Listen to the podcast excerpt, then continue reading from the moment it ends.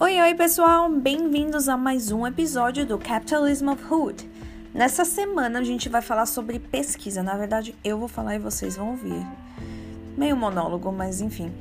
É, essa semana aconteceu uma coisa que me deixa muito feliz, mas também me deixa bem chateada. É, e tem a ver com pesquisa, e eu vou também falar o que, que é a pesquisa, como que funciona, o que, que um corte numa verba afeta a pesquisa, o futuro da nação, coisas assim. Eu sou formada em biologia pela USP, é, me formei em 2011. Durante a minha graduação, eu completei dois projetos de pesquisa e aí eu meio que desisti, falei, ah, isso não é para mim. É, só que esse ano me voltou uma vontade muito, muito grande de voltar à pesquisa por conta de um interesse muito grande é, em um, claro, tópico específico. E essa semana eu entreguei meu, minha proposta de pesquisa para a universidade que está perto da onde eu moro, que é a University of Sydney. E várias e várias coisas aconteceram no meio do caminho e isso acontece no mundo todo, então é importante saber o processo, o que é pesquisa, como que funciona, não só para quem quer fazer pesquisa, mas muito mais para as pessoas que não estão nesse meio, para entender como que rola isso, basicamente. Bom, quando você decide fazer uma pesquisa, você primeiro tem que ter um interesse por um tópico, certo? Certo. Então você decide um tópico. Daí, o caminho mais óbvio, eu diria, é procurar um professor que seja especializado nesse tópico. Eu vou dar o meu caso. Ah, o meu tópico ele mistura sustentabilidade, neurociência, psicologia e um pouco de, eu falaria business, uma parte mais administrativa, marketing, é, política, enfim, é uma mistura de várias coisas. E aí então você tem que achar um, um ou mais orientadores co, com, opa, competentes para poder te orientar, porque eles vão te ajudar durante o processo. Você tem que ser uma pessoa independente, mas eles vão te dar uma orientação porque claramente eles têm uma experiência. Perfeito. Então você achou uma pessoa você ainda não entrou em contato com ela. Você achou essa pessoa e aí você tem que ver se a universidade dessa pessoa é, se é uma universidade boa, se é uma universidade que você consegue, não sei, ir até a universidade, se é do seu interesse também, porque claramente a universidade onde você forma, se forma, ainda conta demais. Uh, inclusive, eu apliquei para uma universidade de Melbourne, que é aqui, e apesar de eu ter estudado na USP, que a gente sabe que é uma universidade muito renome no Brasil, eles me falaram que eu não poderia ser aceita porque é uma universidade que não está entre as 100 universidades do mundo. E aí já começam os problemas. E eu fiquei pensando isso essa semana. Hum, vamos fazer um parênteses aqui e conversar sobre quem que tá na universidade a ser melhores, então. Então quer dizer que o fato de você nem, nem olhar um artigo que eu é, publiquei com outros colaboradores é, apenas a minha universidade falaram que para eu conseguir uma bolsa, por exemplo, isso eu vou explicar mais para frente como que funciona, eu precisaria ter estudado nas, em uma das 100 melhores universidades do mundo. Então, eu fico me perguntando, então no caso, se você quer ser um pesquisador e você depende de bolsa, vamos dizer, além de você ter sido um gênio não gênio, mas ter conseguido grandes coisas na faculdade que te coloca lá no topo, eu acho até que ok por você ganhar uma bolsa, mas mesmo assim, você durante uma pesquisa você gera um conhecimento que é inestimável, um conhecimento que pode levar aplicações industriais, é, aplicações políticas, econômicas ao redor do mundo. Claro, se você não fez isso focado em uma comunidade, um país, mas mesmo, mesmo assim, as coisas que você descobre numa pesquisa, elas têm um valor inestimável. Você fez uma coisa única, entendeu? E o, todo o trabalho que você fez, teoricamente, está acessível para todas as pessoas. E por que eu falo teoricamente? Eu acredito que se você quando você publica o seu, o seu trabalho final, ou se você publica um artigo, ele claramente se você publica um artigo, ele vai para um jornal científico que ele está disponível online, mas só vai ter só vai conseguir ter acesso às pessoas que o login, que isso quer dizer, se você é uma pessoa física, você vai ter pago e é um valor muito alto e você pode pagar por artigo de novo é um valor muito alto, ou assinar uma assinatura, que também é um valor muito alto. Ou você já pertence a uma universidade e a universidade ela paga para todos os alunos conseguirem ter esse acesso, por exemplo.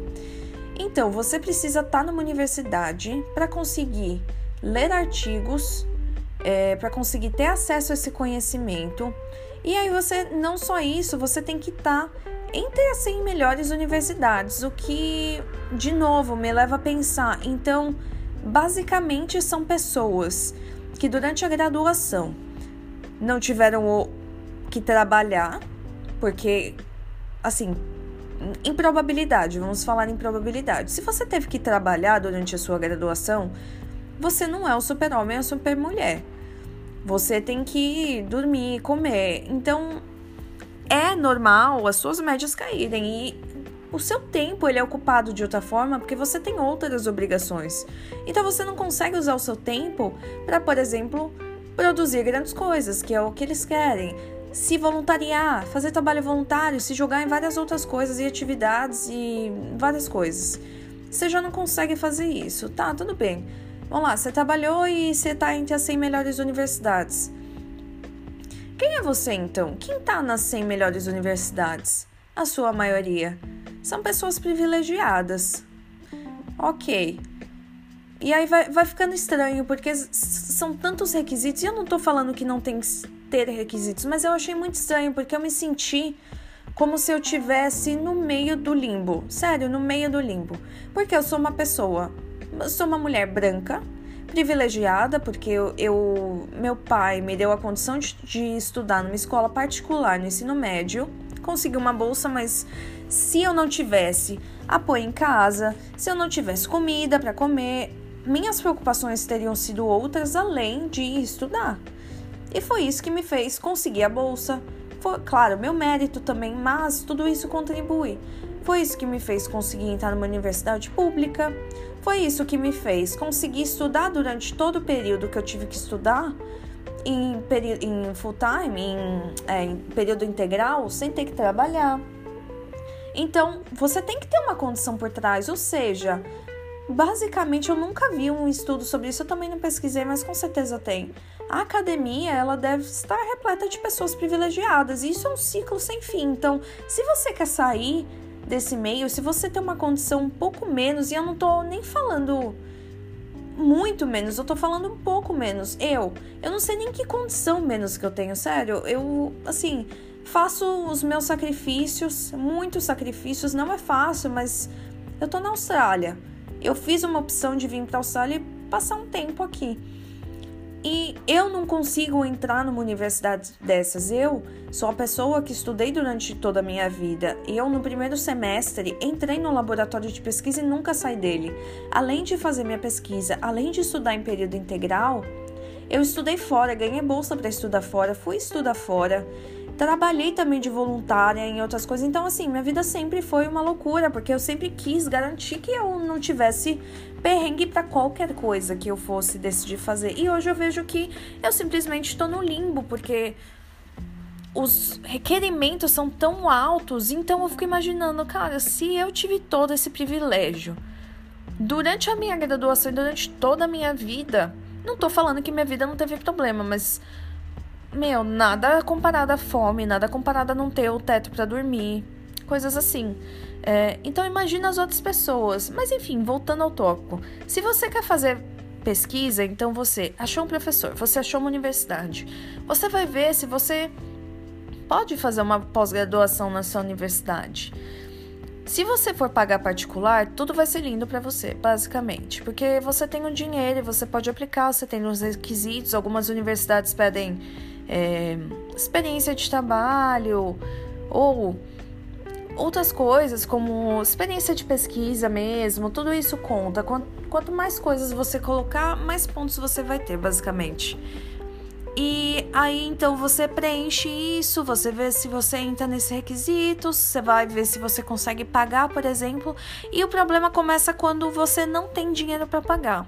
Uma universidade aqui na Austrália, por exemplo, uma pós-graduação numa universidade top de linha, É, a minha, por exemplo, University of Sydney, na pós-graduação de pesquisa, que de novo eu geraria conhecimento para a humanidade, basicamente. Trabalharia um ano e meio exclusivo para uma universidade e esse conhecimento estaria teoricamente disponível a todos, eu teria que pagar por ano 42 mil dólares.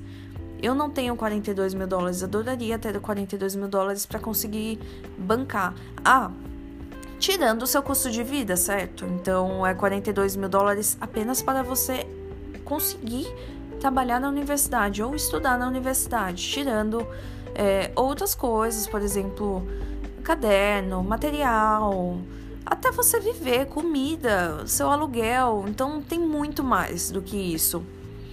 E aí você achou a sua universidade, tudo bem, você, você entra em contato com seu orientador, o orientador que você escolheu.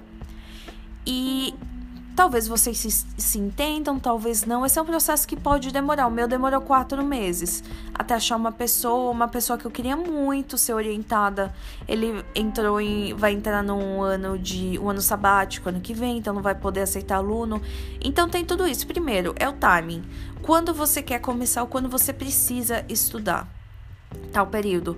Você tem que ter a sorte de ter um professor disponível numa universidade que você queira e que vocês se deem bem, porque vamos pensar de novo. É quase uma, aliás, é uma relação de trabalho, uma relação de um ano e meio, no caso de um mestrado, a dois anos, ou de quatro, cinco ou seis anos numa, num PhD, um doutorado. Então você tem que ter a sorte de se dar bem com seu orientador, ele gostar da sua pesquisa e aí você vai desenvolver um documento oficial que se chama uma proposta de pesquisa. Isso eu tô falando com base na minha experiência, que na minha experiência no Brasil, enquanto eu estava na graduação, era um pouco diferente porque eu era aluna de graduação, não estava aplicando para o mestrado. Mas eu sei que, por exemplo, no Brasil, se eu quisesse aplicar para o mestrado, eu teria que defender o meu mestrado. Então eu teria que escrever uma proposta de pesquisa que basicamente vai falar o que, que eu quero estudar, por que, que eu quero estudar, qual que é a contribuição disso na sociedade, custos, planejamento. É, é um planejamento que envolve custos e as. Claro que a universidade vai querer saber, primeiro, o que, que isso vai contribuir para a imagem dela, o que, que você vai trazer de bom para o mundo ou de conhecimento, qual é o potencial de aplicação e o quanto você sabe disso num, numa contextualização. Ou seja, você precisa se preparar muito para escrever esse documento, porque não é só você ter uma ideia geral, é realmente você se aprofundar em literatura científica e tudo que a gente escreve é baseado em literatura científica. Então você tem que ter artigos, estudos já publicados e de uma forma conectar tudo isso para que faça sentido. Eu, por exemplo, nessa área que eu decidi é, pesquisar, não tem nenhuma pesquisa igual a minha ainda. Então, para mim foi um pouco mais complicado porque eu não tinha para onde olhar, não tinha, não tinha nada parecido, não existe ainda nada, nada parecido cientificamente estudado com o que eu quero estudar. Então, tudo bem, passamos essa fase e isso eu vou dando uma experiência. Levou cinco meses, por aí, cinco, seis meses, porque tem que procurar artigo, ler artigo, escrever, pensar, selecionar, porque você nunca sabe, um artigo pode ter 20 páginas ou 36 ou 6, mas você tem que ler tudo para saber se ali tem alguma informação que faça sentido para sua pesquisa. Tudo bem, passando esse sofrimento, você conseguiu a sua proposta de pesquisa, perfeito. Você já tem todos os seus documentos traduzidos. Então você tem que traduzir histórico escolar. Se você teve, sei lá, é, algum comprovante que você fez estágio de pesquisa, qualquer documento que seja relevante, você precisa traduzir, porque obviamente as pessoas do outro lado precisam entender. E aí você fez a tradução, fez a aplicação, às vezes tem uma carta de. É, uma carta que você vai ter que escrever falando por que, que você quer fazer aquilo tal. E aí você aplica e você passa, por exemplo. Mas esse é o menor dos desafios. E é por isso que eu decidi fazer esse podcast. Porque eu achei assim incrível o quão difícil é. Eu tô falando de novo, eu tenho um histórico acadêmico excelente. Eu tenho um batalhão de trabalhos voluntários e coisas assim, mas de novo, eu tive que ouvir na universidade que eu não seria privilegiada, porque primeiro, eu sou estudante internacional e eles não privilegiam. E isso eu acho. Eu, eu não sei como olhar isso de verdade, porque ao mesmo tempo que eu entendo que é uma bolsa que as pessoas vão pagar de novo, você vai trabalhar para a sociedade, para o governo, você vai trabalhar para alguém, para alguém esse conhecimento que você tá, tá gerando, ele pode ser patenteado, pode trazer muitas coisas é, de desenvolvimento para a sociedade e você claramente está recebendo um valor em troca. E não é um valor alto, não é nenhum valor alto. É, por exemplo, é o dinheiro para você se manter apenas. Você consegue juntar e viajar? Não, não consegue. Você consegue juntar e pensar numa aposentadoria? Não, não consegue. Porque é um dinheiro para você se manter durante esse período, trabalhando exclusivamente e gerando conhecimento para a nuvem, vamos dizer assim. Mas tudo bem. Ah, e tem outra coisa, né? Os alunos internacionais eles pagam absurdos de universidade, enquanto é, um aluno, uma, um australiano, por exemplo, paga 9 mil, por aí, a gente paga 40 mil. É uma diferença muito, muito grande. E aí eu vi dessa universidade que eu não poderia, que eu não seria privilegiada por ser estudante internacional, por não ter estudado entre as 100 melhores universidades, sendo que, honestamente, a minha proposta de pesquisa ela é uma proposta incrível. Não é só porque eu sou apaixonada pelo tópico, mas é porque ela tem muito a ver com tudo que a gente está passando hoje. Ela tem a ver com achar soluções para que a população e o governo consigam se unir e planejar para deixar o mundo mais sustentável, por exemplo, para acabar com um grande problema hoje que é o consumo, que é o que gera lixo, é o que gera é, gasto de dinheiro, é o que gera é mais lixo e por lixo entenda coisas a mais que você compra e que talvez você não necessitasse. Então, quando você compra uma coisa a mais que você realmente não precisa, você tá gastando dinheiro, você tá trazendo lixo para casa com papelão, com plástico, consumo, produção, recursos e aí vai puxando a cadeia de produção. É um projeto incrível e que infelizmente eu sei que eu vou passar na universidade, eu apliquei essa semana, mas eu não vou conseguir uma bolsa. Eu tenho uma chance de conseguir uma bolsa.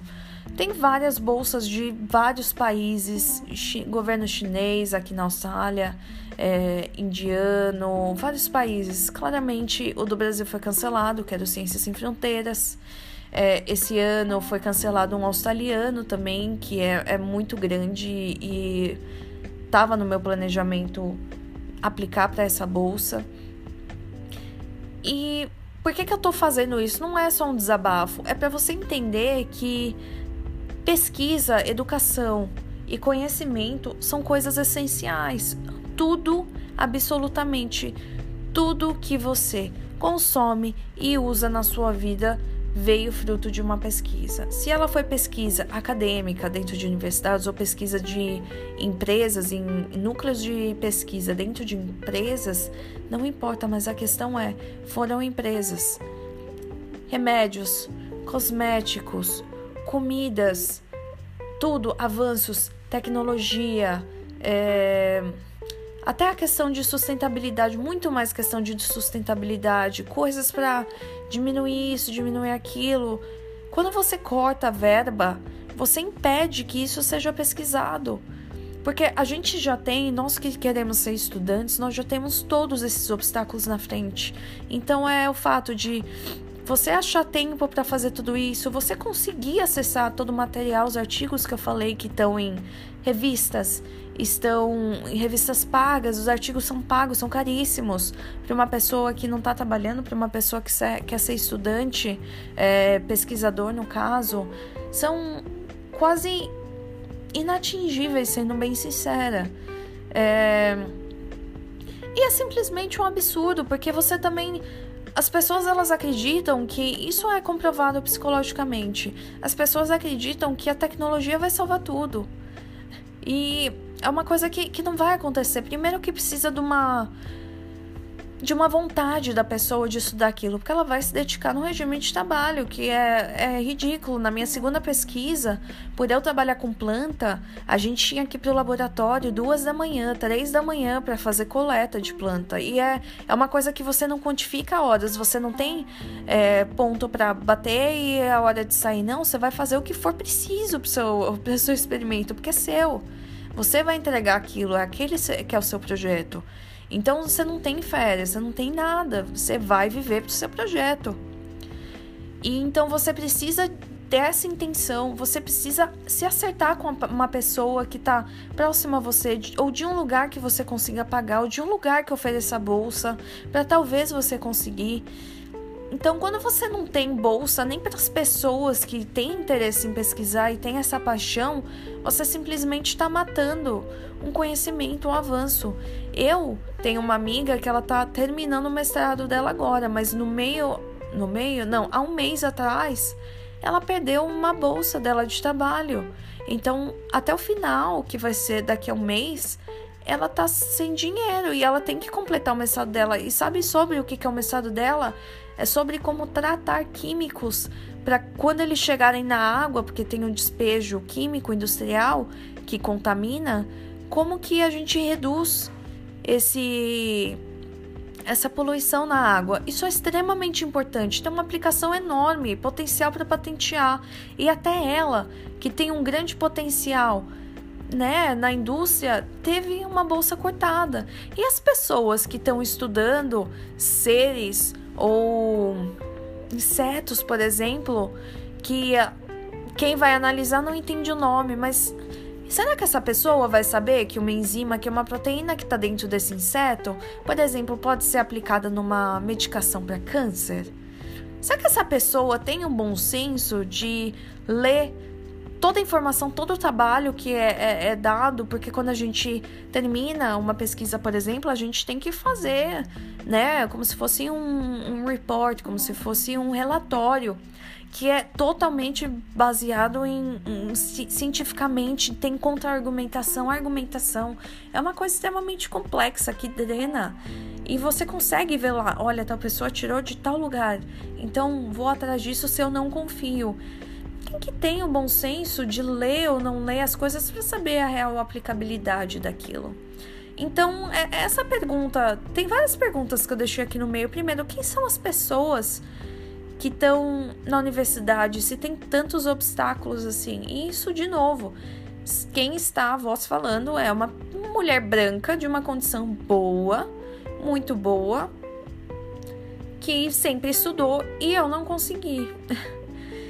Quem então vai continuar nesse? Quem são as pessoas que estão nessas universidades top que vão conseguir bolsa para estudar? Quem, qual que é o tipo de, de dessa dessa moça, né, dessa galera que está na universidade? E as pessoas pretas? E as pessoas pardas?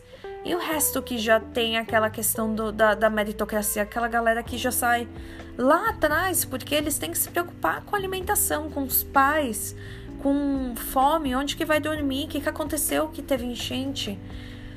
E a outra pergunta é: se a gente não investe em pesquisa, mas a gente demanda avanços, quem que faz isso? Sério, quem que faz isso? Porque é justamente a pesquisa que traz os, os avanços. Saúde, as partes mais supérfluas que eu diria, não sei, cosmética supérfluo para você? Para mim é, mas pode não ser, mas tudo bem. Remédio essencial. É, casa, pesquisa até como que você usa, que tipo de material que você pode usar em construção, que é uma das áreas que mais impacta o mundo hoje, tipo de material que você pode usar que é mais resistente, que impacta menos, como que a gente usa mais recurso, como que a gente sabe, gera menos caos. Eu não tenho a resposta.